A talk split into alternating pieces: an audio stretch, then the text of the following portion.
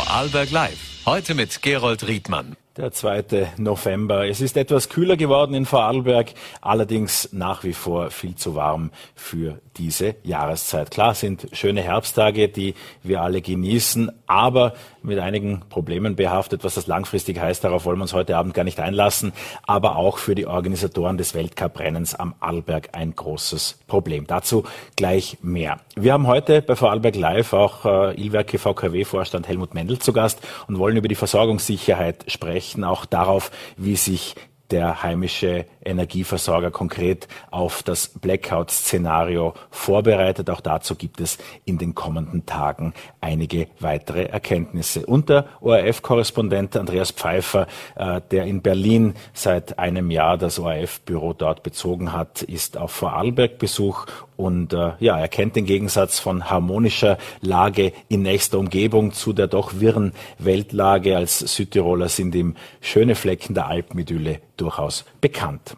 Ja, Dazu aber äh, nun zu einer ganz anderen Angelegenheit. Nämlich 365 Meter ist die Weltcup-Strecke am Arlberg, die Sie derzeit hinter mir sehen, äh, lang. In zehn Tagen soll es soweit sein. In zehn Tagen soll hier das Weltcuprennen stattfinden und immerhin gibt es seit heute etwas Schnee in dem Bereich. Einige der Schneedepots sind mit LKWs hergekarrt worden. Ein kleiner Backer ist auch schon zugegen. Aber klar ist, hier soll es schneien. Nun wird es am Wochenende kühler, das sagen die Meteorologen. Es gibt aber auch einige Termine im Vorfeld eines solchen Weltcuprennens zu beachten, das in exakt sieben Tagen stattfinden soll. Ich freue mich sehr, dass der Präsident des Organisationskomitees und der Finanzreferent des österreichischen Skiverbands Patrick Ortlieb uns zugeschaltet ist. Patrick Ortlieb, einen schönen guten Abend.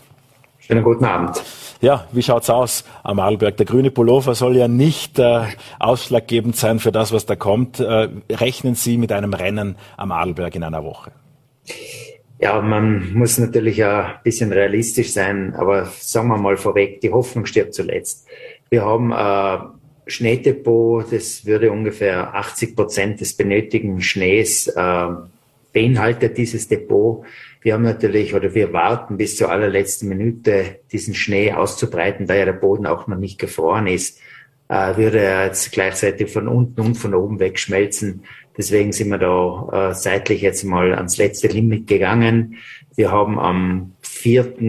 Ähm, November, also in zwei Tagen, mit den Verantwortlichen des Internationalen Skiverbandes noch einmal ein Zusammenkommen und werden dann entscheiden, wie lange wir oder sagen wir mal, wie viele Stunden wir noch die Entscheidung hinauszögern können. Es ist so, dass wir momentan mit keinen anderen Rennen in irgendeinem Terminkonflikt sind. Deswegen versuchen alle äh, das letzte Strohhalm, dass es doch noch funktionieren könnten, dass wir uns da anhalten können. Und äh, je länger wir zuwarten können, wir reden jetzt da immer im Stundentakt, desto genauer sind natürlich die Wetterprognosen, die wir hereinbekommen. Äh, Tatsache ist, dass wir ungefähr am Freitag, Samstag schon mit Minustemperaturen rechnen können. Es sind zwischen 20 und 35 am Berg etwas mehr Zentimeter Schnee gemeldet. Würde uns massiv helfen, auch mit dem Ausbringen des Depotschnees. Äh, zwei kalte Nächte äh, würden auch äh, helfen, zum Maschinenschnee produzieren und dann eben halt zumindest klare Nächte brauchen. Also keine Bewölkung, dann würde der Schnee binden, anziehen und wir könnten dann doch eine, sagen wir mal, konkurrenzfähige, faire äh, Rennstrecke präparieren. Jetzt ist das mit Wetterprognosen ja immer so eine Sache, aber wie Sie gesagt haben, am Wochenende ist Schnee prognostiziert. Es soll dann zu Wochenbeginn wieder etwas wärmeres Wetter kommen. Das heißt aber, dass äh, mit dem wenigen Schnee, der fällt und gegebenenfalls 48 Stunden, die da als berühmtes Zitat zwischenzeitlich gelten, der Beschneiung, könnte auch mit dem Depotschnee, der an der Drittalp und an anderen Stellen äh, momentan unter Holzschnitzeln noch wartet, das Rennen bestritten werden? Es könnte bestritten werden, wenn jetzt genau diese Faktoren äh, alle zusammenspielen. Natürlich sollte da irgendein kleines Rädchen da nicht mitspielen. Also da reden wir nachher von ein, zwei Grad wärmer als prognostiziert. Dann ähm, wird es dann eher unrealistisch. Aber wie gesagt, wir versuchen die Entscheidung echt noch drei Tage hinaus zu zögern. Es ist nicht leicht. Wir sind äh, unter Zugzwang, wir müssen Tribünen aufbauen, die äh, Podiums für die Live-Kameras etc. Es ist schon ein Aufwand, wo die Zeit dann immer noch kürzer wird, wo wir das aufbauen können. Aber wir sind ja relativ Weltcup erprobt, Krisen erprobt und äh, hoffen wir aufs Beste. Als es vor zwei Jahren den Jubel am Arlberg gab über den wieder herkommenden Weltcup, war Ihnen da als Arlberger nicht klar, welche Zitterpartie Rennbedingungen Anfang November sein können? Ähm, war schon klar, wir sind ja nicht blauäugig, wir wissen, dass der November immer ein Wackelmonat ist, temperaturmäßig, aber man muss fairerweise sagen, die allereinzige Chance, damit wir im Weltcup-Kalender einen Platz gekriegt haben. Deswegen haben wir uns auch auf diesen Termin einlassen, äh, Damen und Herren, äh, die dann auseinanderschwirren den ganzen Winter, nur noch ganz vereinzelt in gleichen Wochen zum gleichen Rennort kommen, äh, gibt es nicht mehr. Deswegen war das die einzige Möglichkeit, wo wir gesagt haben, wenn wir in den Weltcup-Kalender aufgenommen werden und auch wiederholend aufgenommen werden, was ja uns gelungen ist. Es ist ja heuer das dritte Mal. Wir sind nächstes Jahr auch schon wieder im Kalender vorgesehen. Versuchen natürlich vielleicht nächstes Jahr eine Woche zurückzuschieben. Ähm, das war uns klar, dass es äh, immer eine heiße Sache ist. Aber es ist ja nicht nur das Weltcuprennen, es ist ja auch dann eine fertige Trainingspiste. Auch das war ja der primäre Grund zum Bauen dieses Trainingszentrums der Weltcup hat das Ganze beschleunigt. Nicht wahnsinnig weit von Vorarlberg entfernt in Lenzer Heide geht ja eine solche Saison dann jeweils wieder zu Ende. Es gab auch eine Diskussion in den vergangenen Tagen darüber, ob nicht der Skiverband darüber nachdenken muss, auch die Rennen weiter ins Frühjahr hinein, wo die Bedingungen ja durchwegs noch gut wären, äh, hinein zu verschieben. Wenn Sie jetzt um Verschiebungen von einigen Wochen reden, wäre eine Verlängerung der Saison in Richtung Frühjahr auch denkbar aus Ihrer Sicht?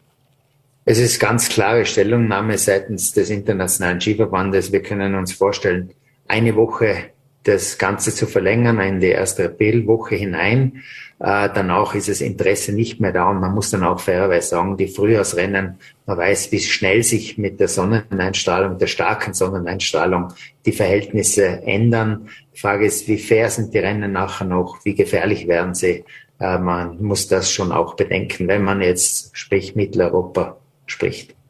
Jetzt als Organisationskomitee-Präsident von Zürs nochmal kurz die Frage, wer im vergangenen Sommer nach Lech äh, fuhr durch Zürs durch im Sommer, der hat gesehen, dass die Stangen, also diese Masten für die Beleuchtung auf dem Parkplatz standen, mit dem Hubschrauber heruntergeflogen. Da stand ursprünglich im BH Bescheid so drin, dass die jeweils wieder abgebaut werden müssen in dieser umstrittenen Konstellation. Jetzt in diesem Jahr blieben die Masten am Hang. Warum?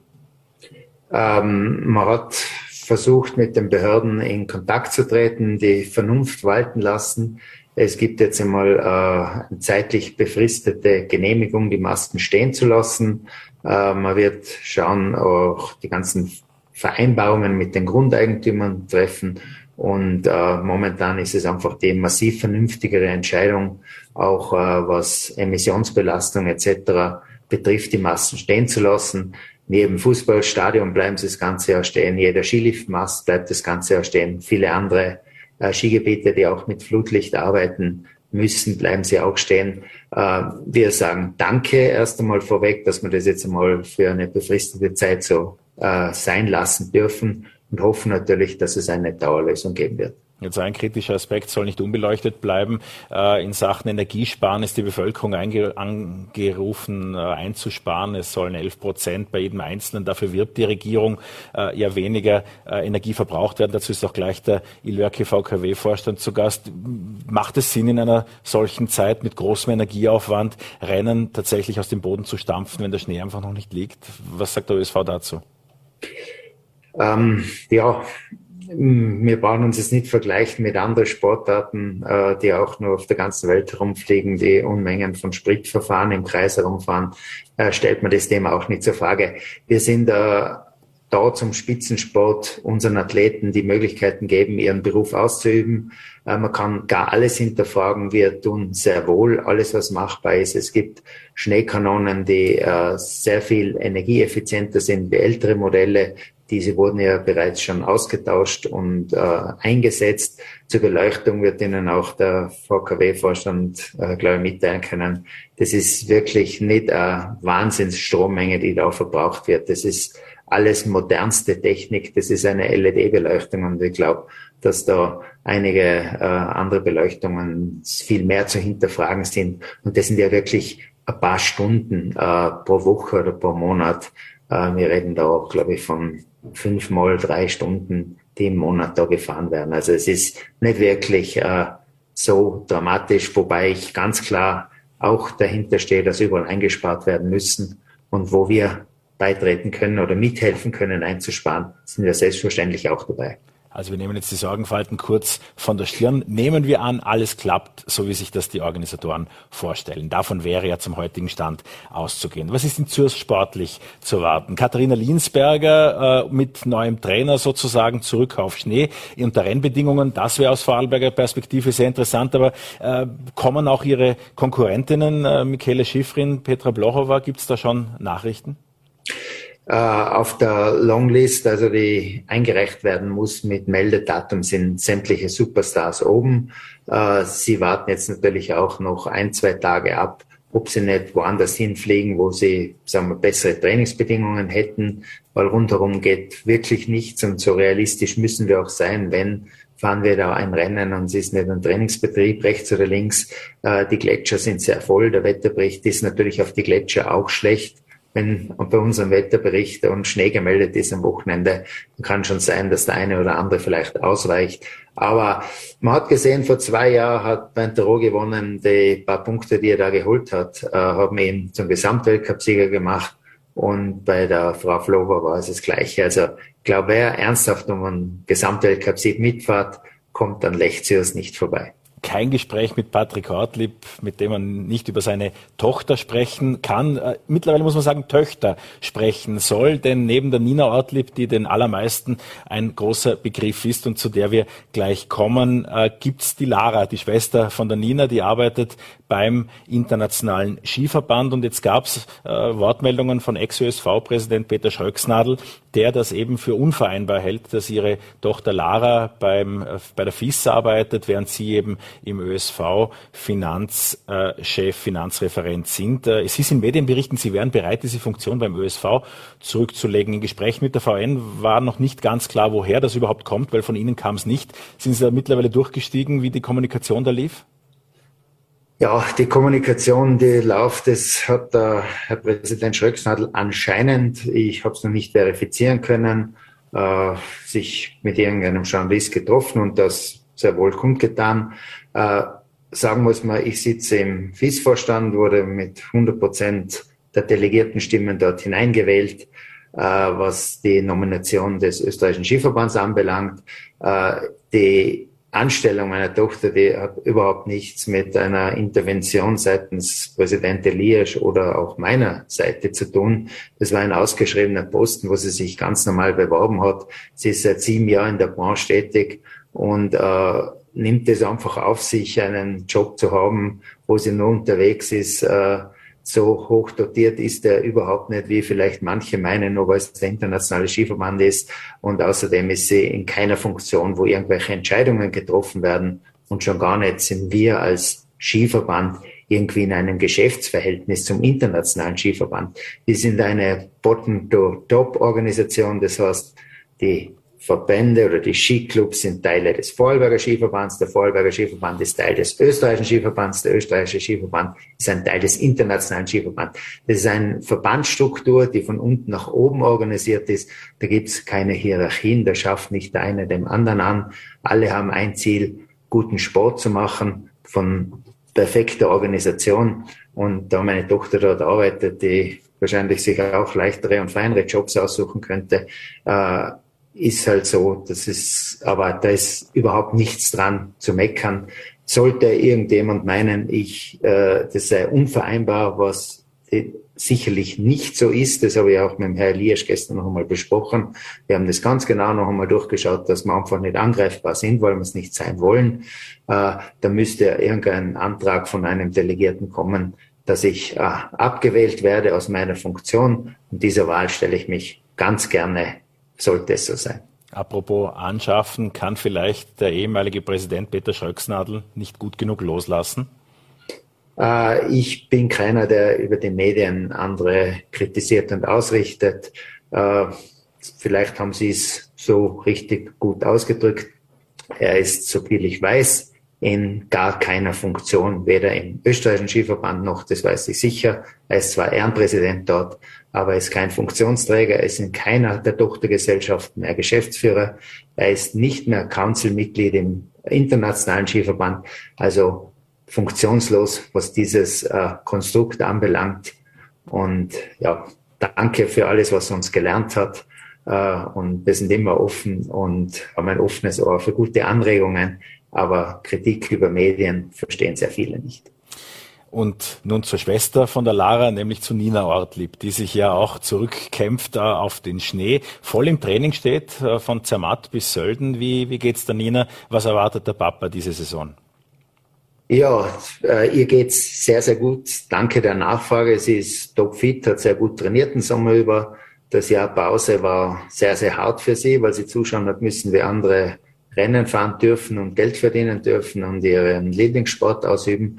Aber sie hat sich sehr gut entwickelt. Sie ist äh, richtig gut in Form. Sie ist auch gut aufgelegt. Ich bin sehr happy. Ich war letzte Woche zwei Tage auch mal beim Training bei der Weltcup-Herrenmannschaft und auch einmal bei den Damen. Habe mir ein bisschen angeschaut und war eigentlich sehr, sehr positiv überrascht und bin eigentlich recht zuversichtlich, dass sie uns mit ganz tollen Ergebnissen gleich von Anfang an schon äh, beglücken wird. Wunderbar, dann freuen wir uns darauf. Patrick Ortlieb, vielen Dank für diese äh, ja, sehr interessanten Blick hinter die Kulissen des Skisports und äh, Ihnen sei äh, die Hoffnung äh, allen gegeben, dass es dann in einer Woche tatsächlich Rennen am Arlberg geben kann zu halbwegs vernünftigen Bedingungen. Vielen Dank für das Gespräch.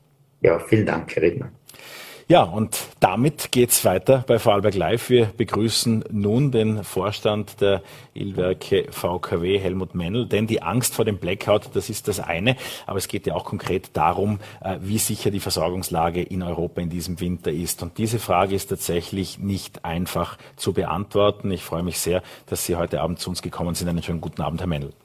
Danke für die Einladung, Herr Riedmann. Ich freue mich, dass ich da bin. Wie ist die aktuelle Lage am Strommarkt zu beurteilen? Wie sicher ist die Versorgung? Wie sieht's aus? Äh, muss man sich Sorgen machen um den Strom, der bei uns halt normalerweise aus der Steckdose kommt und sich keiner Gedanken darüber machen muss? Ja, wir sind im Strommarkt natürlich in einem europäischen Markt. Äh, wir sind äh, in einem vollständig liberalisierten Markt und das heißt Versorgungssicherheit und ich spreche dann natürlich das Thema Energiemangellage auch an. Das ist ein Thema, das nicht regional ein Thema ist, sondern das ist überregional ein europäisches Thema. Und wir haben dieses Jahr doch eine Entwicklung äh, feststellen können, die äh, innerhalb, äh, neben dem Gasmarkt, auch im Strommarkt äh, ja, zu Sorgen geführt hat. Und da waren Einflüsse aus Frankreich. Da sind natürlich auch die Themen äh, Wasser für die Wasserkraft. Wir hatten ein sehr trockenes Jahr dieses Jahr. Wir haben es in unseren Kraftwerken gemerkt, aber in ganz Europa sind die Wasserkraftwerke eigentlich äh, weit unter dem langjährigen Mittel äh, in ihrer Erzeugung. Bei uns auch in den eigenen Kraftwerken rund 25 Prozent unter dem langjährigen Mittel ist die Erzeugung in unseren Kraftwerken. Und es kam im Sommer noch äh, ein Thema dazu, in Frankreich sind nur etwa 50 Prozent aller Kernkraftwerke in Betrieb gewesen. Das hat dazu geführt, dass Frankreich im Sommer Strom importiert hat. Das hat natürlich auf ganz Europa und auch auf die Preise eine Auswirkung gehabt. Und das spürt man natürlich dann äh, am Markt sehr schnell. Die französischen Kernkraftwerke hatten ein Problem, das sich in vielen Kernkraftwerken durchzieht. Im Kühlkreislauf gibt es Korrosionsprobleme, also ein Serienfehler, der mit, äh, mit großem Nachdruck derzeit behoben wird. Ähm, die Zielgröße, die auch genannt wurde bis Ende des Jahres, es sollten also drei Viertel aller Kernkraftwerke zur Verfügung stehen, damit es eine Entspannung auch auf dieser Seite gibt. Welche sind die gefährlichsten Monate für eine Energiemangellage in Europa? Ist das Anfang äh, Januar, wenn auch die Franzosen sehr viel mit Strom heizen? Spielt natürlich eine große Rolle und vor allem, wenn es dann sehr, sehr kalt wäre. Also ein ausgesprochen kalter Winter und das lang andauern, nicht nur ein paar Tage, das würde die Energiemangellage natürlich in diesem Winter deutlich verschärfen. Äh, und auch das Thema Verfügbarkeit von Gas ist ein Thema, äh, das hier äh, natürlich angesprochen wird. Wobei ich sagen muss, beim Gas haben wir derzeit eine Situation, dass die Lager sehr voll sind. Wir haben also europaweit alle Lager mit äh, derzeit einen Stand von 95 Prozent erreicht, also deutlich über der Zielgröße 90 Prozent, die für Anfang November avisiert wurde. Da hat sicher der warme Oktober mit hineingespielt, der ja europaweit äh, warm war. Für Heizen wurde kein Gas benötigt und deshalb haben wir eigentlich beim Gas derzeit eine sehr gute Ausgangssituation. Ein derartiger Füllgrad bei den Gasspeichern hat es bis jetzt noch gar nie gegeben in, in, Europa. Viele Vorarlberger sparen Energie, versuchen äh, sich einzuschränken bzw. den Energieverbrauch in vernünftigen äh, Größenordnungen zu halten. Spürt man schon was in der Schaltzentrale der VKW? Also was wir festgestellt haben, ist, dass in den ersten drei Monaten dieses Jahres, gerade im Industriebereich, ein extremer Zuwachs beim Stromverbrauch war. Äh, das, äh, also das war im Mittel der ersten drei Monate gegenüber den drei Monaten des Jahres 21 9 Prozent mehr. Vermutung, dass das konjunkturbedingt klar. war. Es hat wirklich, das hat man am Stromverbrauch gesehen, auch die Industrie gebrummt. Wir haben jetzt aber festgestellt, die letzten drei Monate, also Juli, August, September, da hatten wir einen, einen äh, Effekt, der in die andere Richtung ging. Also da lag der Stromverbrauch bei den Kunden mit Lastgangmessung, die sind über 100.000 Kilowattstunden Jahresverbrauch. Äh, dort war der Verbrauch über die drei Monate vier Prozent unter dem Verbrauch der drei Vergleichsmonate des Vorjahres. Also wir stellen schon fest, dass auch im Industriebereich äh, ein Rückgang des Verbrauches bei Strom äh, zu verzeichnen ist. Beim Haushaltskunden muss man ganz klar sagen, da spielen groß die Temperatureffekte eine Rolle. Jetzt der warme Oktober hat sicher da äh, positiv gewirkt, äh, dass gerade beim Stromverbrauch im Haushalt auch ein geringerer Verbrauch festzustellen war. Sie, Ihr Vorstandskollege, aber auch die Vorarlberger Landespolitik wird nicht müde äh, zu beteuern, wie günstig der Strompreis für Endverbraucher in Vorarlberg ist. Er ist ja auch tatsächlich so günstig, dass der Energiepreisdeckel noch nicht einmal greift. Äh, allerdings ist die Fixierung bis Ende März 2023 äh, so vorgegeben. Was passiert dann mit dem Strompreis? Es ist so, wir müssen da unterscheiden die einzelnen Kundensegmente. Äh, Sie sprechen jetzt dieses Haushaltskundensegment an. Verbunden damit sind auch das Kleingewerbe, die sind im gleichen Preissegment. Und wir haben in unseren äh, Bedingungen, dass wir die Preise äh, ab dem 1. April anpassen können. Und daher haben die Kunden, diese Kunden eine Preisgarantie bis Ende, Ende März 2023 auf einem wirklich, wenn ich den Großhandelsmarkt ansehe, sehr, sehr guten Preisniveau. Das ist so niedrig, wie Sie sagten, dass nicht die Strompreisbremse wirken kann in Vorarlberg. Die Preise sind bei uns unterhalb dieser Grenze von 10 Cent die Kilowattstunden Netto-Energiepreis. Und äh, das sind also diese, das Kleinsegment. Wir haben dann die Großkunden, die bestimmen äh, den Zeitpunkt ihres Einkaufs selbst. Äh, dort bieten wir Angebote bis zu drei Jahre in der Zukunft auf Basis der Terminmarktpreise. Und die Kunden, die langfristig sich dort eingedeckt haben, die haben heute noch für nächstes Jahr oder auch sogar für übernächstes Jahr noch günstige Preise, die sehr kurzfristig sich eindecken. Dort sind natürlich die Wirkungen des Großhandelspreisanstieges jetzt schon in ihren Endkundenpreisen wirksam. Aber wenn wir beim Haushaltssegment bleiben, auf welche Mehrkosten, das ist ja das, was am Ende für die Menschen zählt, auf welche Mehrkosten müssen sich Vorarlbergerinnen und Vorarlberger in vier Monaten einstellen? Es ist so, dass die Haushaltskundenpreise natürlich dann äh, in den Strompreisdeckel hineinkommen, wenn die Preise angepasst werden. Und bis 2900 Kilowattstunden Jahresverbrauch äh, wirkt dieser Strompreisdeckel und der liegt ganz knapp oberhalb unseres jetzigen Preises. Das heißt, für diese 2900 Kilowattstunden Jahresverbrauch wird sich auch ab 1. April keine große Änderung ergeben. Vielleicht ein Punkt möchte ich noch sagen. Wir haben äh, ja beim vergangenen 1. Mai die Preise angepasst bei den Haushaltskunden. Die bleiben ja gleich bis erst bis Ende März nächsten Jahres. Und es gab ja Maßnahmen der Bundesregierung, äh, Abgaben und äh, Zuschläge wurden ja reduziert zum, schon vor dem 1. Mai beziehungsweise zum 1. Mai.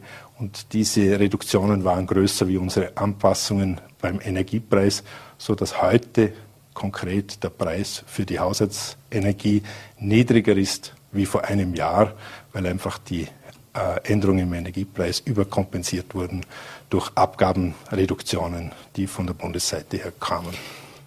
Die Ilwerke VKW bereiten sich auch konkret auf ein Blackout-Szenario vor. Da wurde immer wieder die Lösung umschrieben, dass Vorarlberg sich im schlimmsten Fall auch entkoppeln könnte vom europäischen Stromnetz, um dann isoliert schneller wieder hochfahren zu können, dass der Stromausfall in Vorarlberg dann auf wenige Stunden beschränkt sein könnte. Jetzt gibt es eine konkrete Übung kommende Woche. Auf was bereitet sich Ihr Unternehmen vor? Ja, wir müssen immer unterscheiden zwischen Energiemangellage und Blackout. Eine Energiemangellage die kündigt sich, ich habe gesagt, niedrige Temperaturen über einen längeren Zeitraum, Ausfall von Kraftwerken, Nichtverfügbarkeiten äh, an. Und es ist so, dass äh, man ein Blackout ganz klar unterscheiden muss. Blackout bedeutet, dass durch technische äh, Ereignisse äh, und durch Folgeereignisse in ganz Europa wie in einem Dominoeffekt äh, quasi äh, das gesamte Netz außer Tritt fällt oder die Versorgung außer Tritt fällt. Und das würde innerhalb von Sekunden eine äh, quasi vollständige Versorgungsunterbrechung in ganz Europa bedeuten. Und für diesen Fall ist auch die Entkoppelung vom europäischen äh, Stromnetz vorgesehen. Denn unser Unternehmen hat dann zwei Aufgaben. Einmal einerseits äh, die Versorgung im Vorarlberg wiederherzustellen mit einem Teil der Kraftwerke der Kraftwerksgruppe Obri-Ill-Lünersee und mit dem anderen Teil der Kraftwerksgruppe wird parallel dazu im süddeutschen Raum eine Insel hochgefahren. Und dafür haben wir uns natürlich vorbereitet. Es gibt auch bei uns im Hause einen entsprechenden Simulator. Das kann man sich vorstellen wie ein Flugsimulator, wo die Mitarbeiter diese Situation auch durchüben.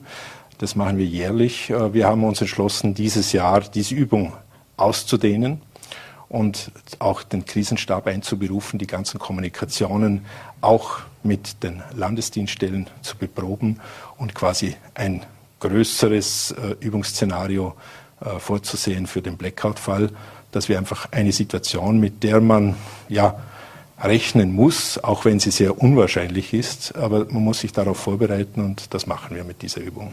Das heißt, hier sind auch die Krisenstäbe eingebunden, die Konsumentinnen, Konsumenten spüren davon aber nichts. Also der Simulator ist natürlich die Basis, aber die reale Versorgung bleibt völlig ohne Einfluss. Wir haben uns heute zu einem VN-Interview getroffen, das morgen veröffentlicht wird. Darin sagen Sie und Ihr Vorstandskollege Christoph Germann, äh, dass Sie feststellen, dass die Wasserkraft politisch immer mehr eingeschränkt wird. Und das ist ja doch eine Kritik auch am Energieministerium unter Leonore Gewessler. Wieso wird die Wasserkraft immer mehr eingeschränkt?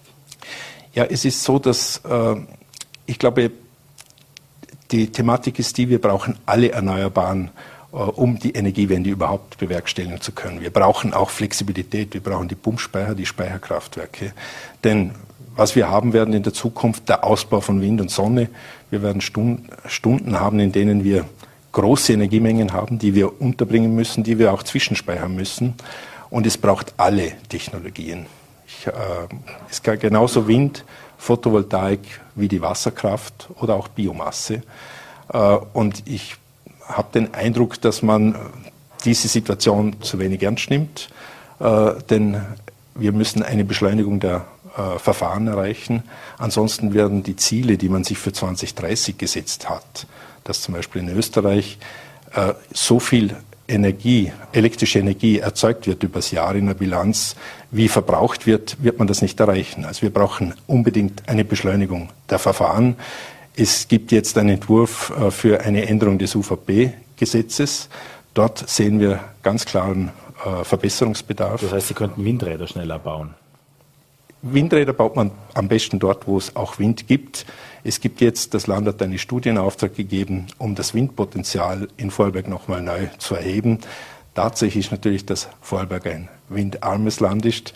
Meine Überzeugung ist, man sollte Windkraft natürlich dort aufbauen, wo man den höchsten Ertrag hat, Wasserkraft natürlich bauen, dort, wo man die entsprechenden Ressourcen zur Verfügung hat. Und damit kann man auch das effizienteste System für die Energiewende aufbauen. Ihre Funktionsperiode, über die war kürzlich auch einiges in Medien nachzulesen, läuft 2023 aus. Sie werden sich nicht erneut bewerben um Ihren Vorstandsposten. Warum nicht? Ja, es ist so, dass ich, äh, meine Periode läuft äh, bis, meine derzeitige Periode bis 30.06. nächsten Jahres. Die Ausschreibung erfolgt immer etwa ein Dreivierteljahr vorher. Das läuft derzeit gerade, die Ausschreibung. Äh, und äh, ich werde mit Ablauf meiner Periode 63 Jahre alt sein und ich habe meine persönliche Entscheidung getroffen, nicht eine neue Periode daran zu setzen. Mit 63 Jahren habe ich mich entschlossen, meine Funktion zu beenden. Helmut Mendel, vielen Dank für Ihren Besuch bei Vorarlberg Live und äh, ja, äh, wir werden sehen, wie sich die Energielage weiterhin entwickelt und Ihnen für die Übung kommende Woche alles Gute. Danke für den Besuch. Danke gerne. Ja, Andreas Pfeiffer ist ORF-Korrespondent äh, im mächtigen Auslandsbüro äh, in Berlin. Er ist heute auf Einladung der Raiffeisenbanken zu Gast in Vorarlberg und wir freuen uns sehr, dass er auch bei uns im Studio vorbeigeschaut hat. Herr Pfeiffer, einen schönen guten Abend. Vielen Dank für die Einladung. Guten Abend. Ja, danke fürs Dasein. Sie sind seit so ziemlich genau einem Jahr, also einem Jahr und einem Tag, äh, so ist das. der Chef in Berlin, äh, wenn man äh, von ORF-Gesichtspunkten das sieht. Wie hat sich denn die Politik der Ampelkoalition in Deutschland im Vergleich zu der damals endenden Ära Merkel sich verändert? Fundamental hat sie sich verändert. Als ich ankam, war Angela Merkel ja noch im Amt. Die Ampelkoalition hat ja noch nicht die Amtsgeschäfte aufgenommen. Und die Welt, auch wie sie Angela Merkel selbst gestaltet hat, ein wenig, eine berechenbare Welt, eine Welt der Diplomatie, auch der internationalen Verständigung, die war noch sozusagen auch im Amt, war noch in den Angeln. Und dann hat sich am 24. Februar alles verändert. Deutschland eine Weltmacht eigentlich der Diplomatie, auch eine Macht der Mäßigung. So habe ich das Land auch von außen immer betrachtet musste sich auf eine Zeitenwende einstellen. Olaf Scholz hat diesen Begriff geprägt, ein paar Tage später, am 27. Februar, und äh, muss in die Offensive gehen. Das kann man daran erkennen, dass Deutschland jetzt aufrüstet. Ein 100 Milliarden Euro Sondervermögen äh, ist vorgesehen, um die Bundeswehr, die da niederlag, äh, das muss man so sagen, das sagen die eigenen Generäle, äh, wieder aufzurüsten. Und es gibt natürlich auch eine energiepolitische Wende. Äh, Sie müssen bedenken, die Grünen, die ja in der Ampelkoalition präsent sind, müssen sich plötzlich einstellen auf längere Laufzeiten für Atomkraftwerke, auf die Reaktivierung der Kohlekraft und natürlich auch auf eine militärische äh, Aktion. Es, es, werden ja Waffen äh, an die Ukraine geliefert. Das alles sind paradigmatische Veränderungen für dieses Land. Und Olaf Scholz hat einige Mühe, seine Koalition und sein Land durch diese schwere Krisenzeit zu führen. Äh, der Eindruck, dass Deutschland sozusagen ähnlich gut wie Vorarlberg, wie ich jetzt höre, durch diese Krise kommt, er wäre trügerisch. Es ist eine sehr große Herausforderung, auch für Berlin. Aber es ist auch für Olaf Scholz selbst und seine Partei vor allem, die, die SPD fiel auf durch äh, beispielsweise ein sehr langes Festhalten an Nord Stream 2. Es äh, ist ja auch diese Diskussion über den Hamburger Hafen äh, und die chinesische Beteiligung daran, äh, die äh, in absehbarer Zeit passieren soll und der die Bundesregierung jetzt offenbar positiv gegenübersteht, ja auch bezeichnend. Wie, wie geht es denn Deutschland inmitten dieser Zeitenwende? Es ist auch eine ökonomische, eine wirtschaftliche Zeitenwende. Deutschland hat erkennen müssen, dass ein Teil seines wirtschaftlichen Erfolges Exportweltmeister und ähnliche Wunderdinge, die aus Deutschland berichtet wurden, äh, nicht auf Sand gebaut waren, sondern auf Abhängigkeiten.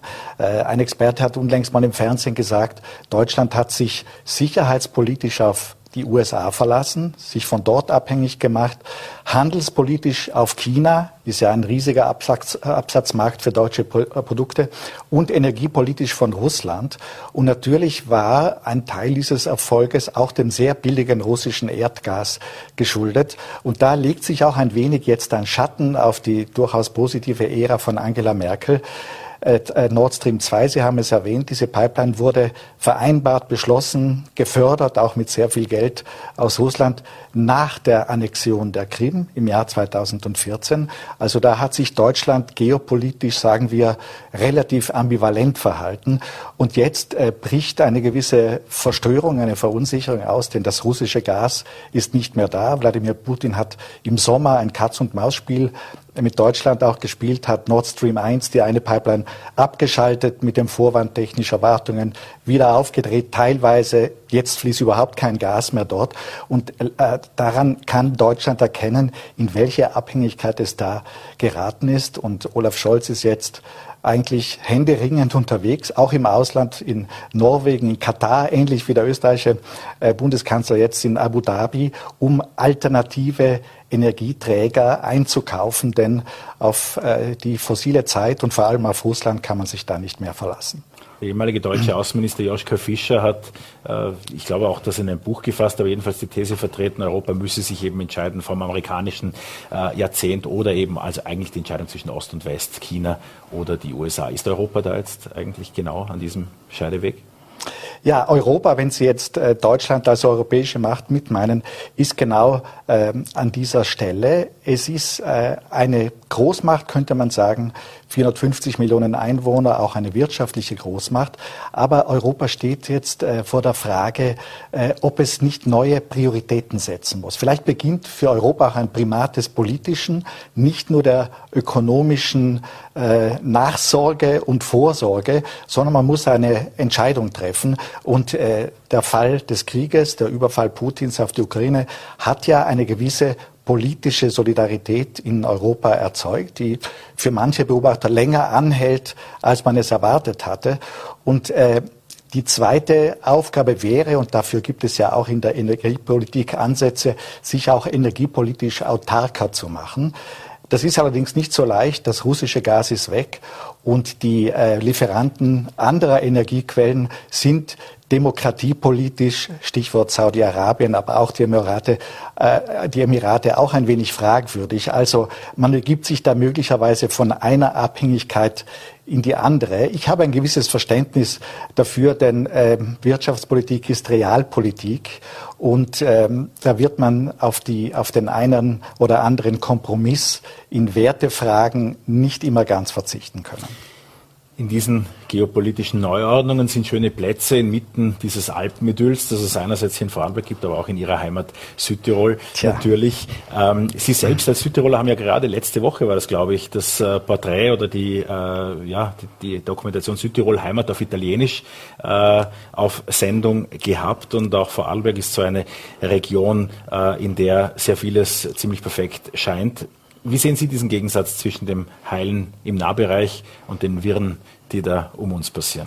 Ja, wenn ich bei Südtirol äh, zunächst beginnen darf, da komme ich ja tatsächlich her.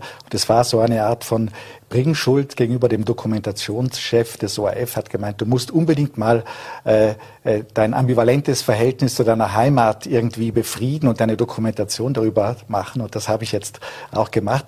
Ähm, Südtirol gebärdet sich manchmal, als wäre es, als läge es außerhalb der Welt ein wenig. Es ist äh, sehr begütert. Wir wissen das durch den Autonomiestatus für die Südtiroler Minderheit. Ein großer diplomatischer Erfolg übrigens, um den äh, Südtirol sehr viele beneiden. Südtirol ist wirtschaftlich auch sehr stark, vor allem der Tourismus spielt da eine gewisse Rolle. Aber Südtirol ist natürlich auch in Abhängigkeiten, in politischen und sagen wir auch äh, Klimawandelabhängigkeiten. Wie Sie haben vorhin gesprochen über äh, die Schwierigkeiten bei der Austragung eines Skirennens.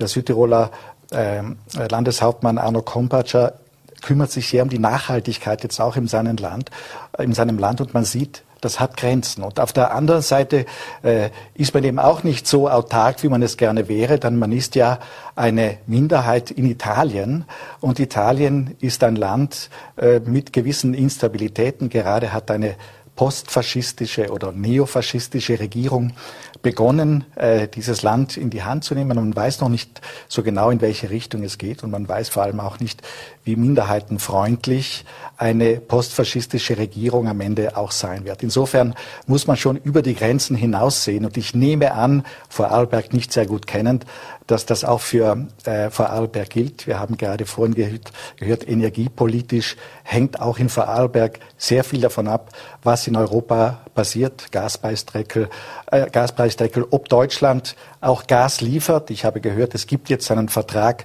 der äh, für den Fall einer Mangelversorgung von Gas sicherstellt, dass aus Deutschland Nachfrage, auch wieder was herkommt. Insofern ja. fast alles in Ordnung, auch in Vorarlberg. Sie waren lange äh, auch äh, Korrespondent in Italien, in Rom äh, für den äh, ORF und äh, das Wort, das geflügelte Wort von den politischen italienischen Verhältnissen hat zumindest in der österreichischen Innenpolitik schon länger niemand mehr in den Mund genommen. Wenn Sie jetzt auf die italienische Politik blicken und die auch weiter verfolgen, ähm, natürlich der Regierungswechsel ist etwas, das uns derzeit immer noch mit Sorge erfüllt oder man nicht genau weiß, wie das auch im Innenverhältnis mit den europäischen Partnern dann sich gestalten wird. Aber wie beurteilen Sie die früher so kritisierten italienischen Verhältnisse im Vergleich zu dem, was wir heute in Österreich, aber auch in England, äh, im Vereinigten Königreich und in anderen Staaten erleben? Ja, meine, meine Zeit in Italien war eigentlich die Zeit von Silvio Berlusconi, der das Land ja über 20 Jahre dominiert hat und heute noch mit seiner Partei Forza Italia Teil eben dieser neuen Regierung ist. Und äh, was ich resümierend sagen kann, ich habe miterlebt, wie Politik karnevalisiert wird äh, durch diesen Medienzaren, der die Demokratie in Italien zeitweise zumindest kurz geschlossen hat. Also wenn ein italienischer Ministerpräsident der Bilanzfälschung äh, angeklagt ist oder äh, Ermittlungen gegen ihn laufen und der dann als Ministerpräsident Kraft seiner politischen Macht ein Gesetz erlässt, das Bilanzfälschung entkriminalisiert, wie das in Italien der Fall war, oder wenn ein Medienunternehmer, der drei private Fernsehanstalten besitzt, ein Gesetz durch das Parlament peitscht, das den Fortbestand und den ökonomischen Fortbestand dieser Sender sichert, dann ist das für mich ein Kurzschluss von Demokratie. Und das ging einher in Italien eben mit einem gewissen mangelnden Respekt für die Institutionen einer Demokratie, für das Parlament, äh, für die Justiz. Äh, da gab es auch Kampagnen gegen Richter und Staatsanwälte. Und das war eigentlich äh, eine erste Erschütterung dieses, dieses demokratischen Zeltes, unter dem wir alle aufgewachsen sind und alle leben. Und wenn ich mich jetzt umsehe, äh, im Rest der Welt gewissermaßen, dann sehe ich Wiedergänger von Berlusconi in anderer Form. Wenn ich an die Vorgänge äh, in England denke, das ist eine Art von Karnevalisierung der Politik. Wenn ich an Donald Trump denke, dann ist das auch sozusagen jemand, der den populistischen Pioniergeist von Silvio Berlusconi wirklich beherzigt hat. Und in Ansätzen kann man das, wenn man äh, genau hinsieht, auch in Österreich äh, sehen. Äh, der Respekt für demokratische Institutionen äh, ist hier auch weniger ausgeprägt, als ich ihn einmal erlebt habe. Haben sich die Spielregeln verändert? Sie haben vorher auf die Diplomatie und die Künste äh, der deutschen Außenpolitik äh, verwiesen mit Recht. Und äh, heute muss man ja froh sein, wenn ein äh, besiegter brasilianischer äh, Präsident äh, die Verfassung anerkennt. Soweit sind wir schon. Wir haben jetzt alle gewartet. Erkennt Bolsonaro die Niederlage an? Das wissen wir spätestens seit dem äh, 6. Januar 2021, als äh, Donald Trump das Kapitol stürmen ließ, dass das keine Selbstverständlichkeit mehr ist. Und auch jetzt im laufenden Wahlkampf für die Midterms in den USA kann man ja sehen, dass 300 Kandidatinnen und Kandidaten der Republikanischen Partei die äh, nachhaltig äh, widerlegte Meinung hat, dass die Wahlen des Jahres 2020 gestohlen wurden. Also wir leben in einer postfaktischen Welt teilweise, wo man mit Nichtinformationen oder Falschinformationen tatsächlich Politik machen kann. Und das ist für ein aufgeklärtes demokratisches Zeitalter, für ein demokratisches System sicher abträglich. Das ist eine betrübliche Diagnose, wenn man beim Blick durch die Welt auf solche Phänomene stößt. Sie haben in Ihrem Journalistenleben bestimmt Dinge gesehen, die manche andere nie sehen werden. Sie haben auf dem, quasi auf dem Dach der Sixtinischen Kapelle gewartet, bis weißer Rauch aufstieg. Äh, auch Gemeinsam mit Kardinal Schönborn, da war er auch dabei. Wie lief das ab? Naja, es war eine, es war eine journalistisch herausfordernde Situation. Es war im Jahr 2005, Johannes Paul II. Äh, war gestorben und in der Sixtinischen Kapelle rauchten die Köpfe der Kardinäle, tatsächlich abgeschottet von der Öffentlichkeit. Eine, eine, einer der wenigen Orte, die Sixtinische Kapelle, der tatsächlich noch keine Leaks, wie wir heute sagen, hat. Und äh, die journalistische Aufgabe war, na ja, wenn da jemand zum äh, neuen Papst äh, ernannt wird, Hoffentlich kenne ich den. Es waren, glaube ich, 116 Kardinäle und ich konnte nicht die Biografien all dieser Kardinäle studieren. Und ich hoffte auf jemanden, äh, der da kommt, mit dem ich schon zu tun hatte.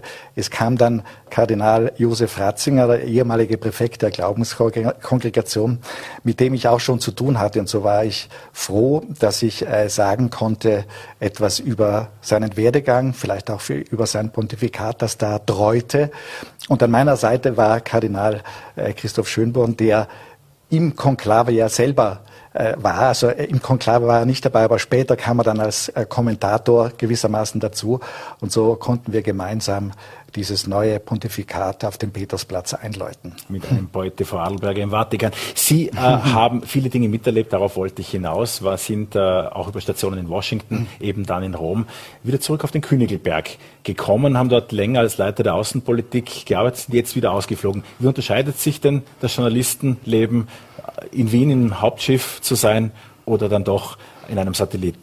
Äh, Journalisten, die Auslandskorrespondenten sind, neigen dazu, die Freiheit, die sie haben, auch zu genießen. Also ich habe mich als Satellit rund um das große ORF-Zentrum immer relativ wohl gefühlt. Aber damals haben meine Arbeitgeber, äh, also die Chefredakteure gemeint, es wäre jetzt an der Zeit, dass ich auch mal die Zentrale kennenlerne. Und ich war dann tatsächlich auch über zehn Jahre lang als Auslandschef für das äh, Fernsehen dort tätig.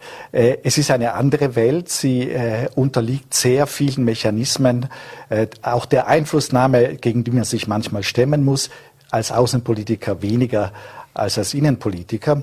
Aber es ist schon sehr spannend, von dort aus äh, ins weite Rund äh, der Korrespondentenbüros zu blicken. Der ORF hat 16 Korrespondentenbüros, 26 Korrespondenten und da kann man schon sehr viel an Erfahrungen sammeln, vielleicht vermittelt, aber auch durch persönlichen Kontakt, die einen ein wenig äh, lehren, wie die Welt tickt. Und insofern war das auch eine ganz spannende Phase in meinem Werdegang. Jetzt bin ich aber wieder selbst Korrespondent und kann im Radio und im Fernsehen berichten, was sich in Deutschland äh, diesem demokratiepolitisch noch immer sehr berechenbaren und stabilen Land, das muss ich dazu sagen, so tut.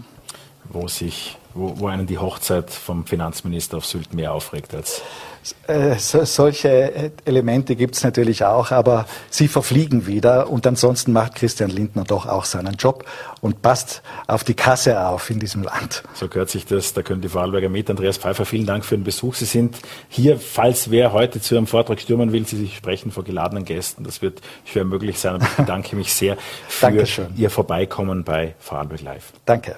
Ja, und das war's für den heutigen Mittwoch. Für alle, die die Feiertage mitzählen in dieser Woche. Es wird eine kurze Woche nach den Herbstferien. Ich freue mich sehr, dass Sie dabei waren. Wir sehen uns morgen wieder um 17 Uhr.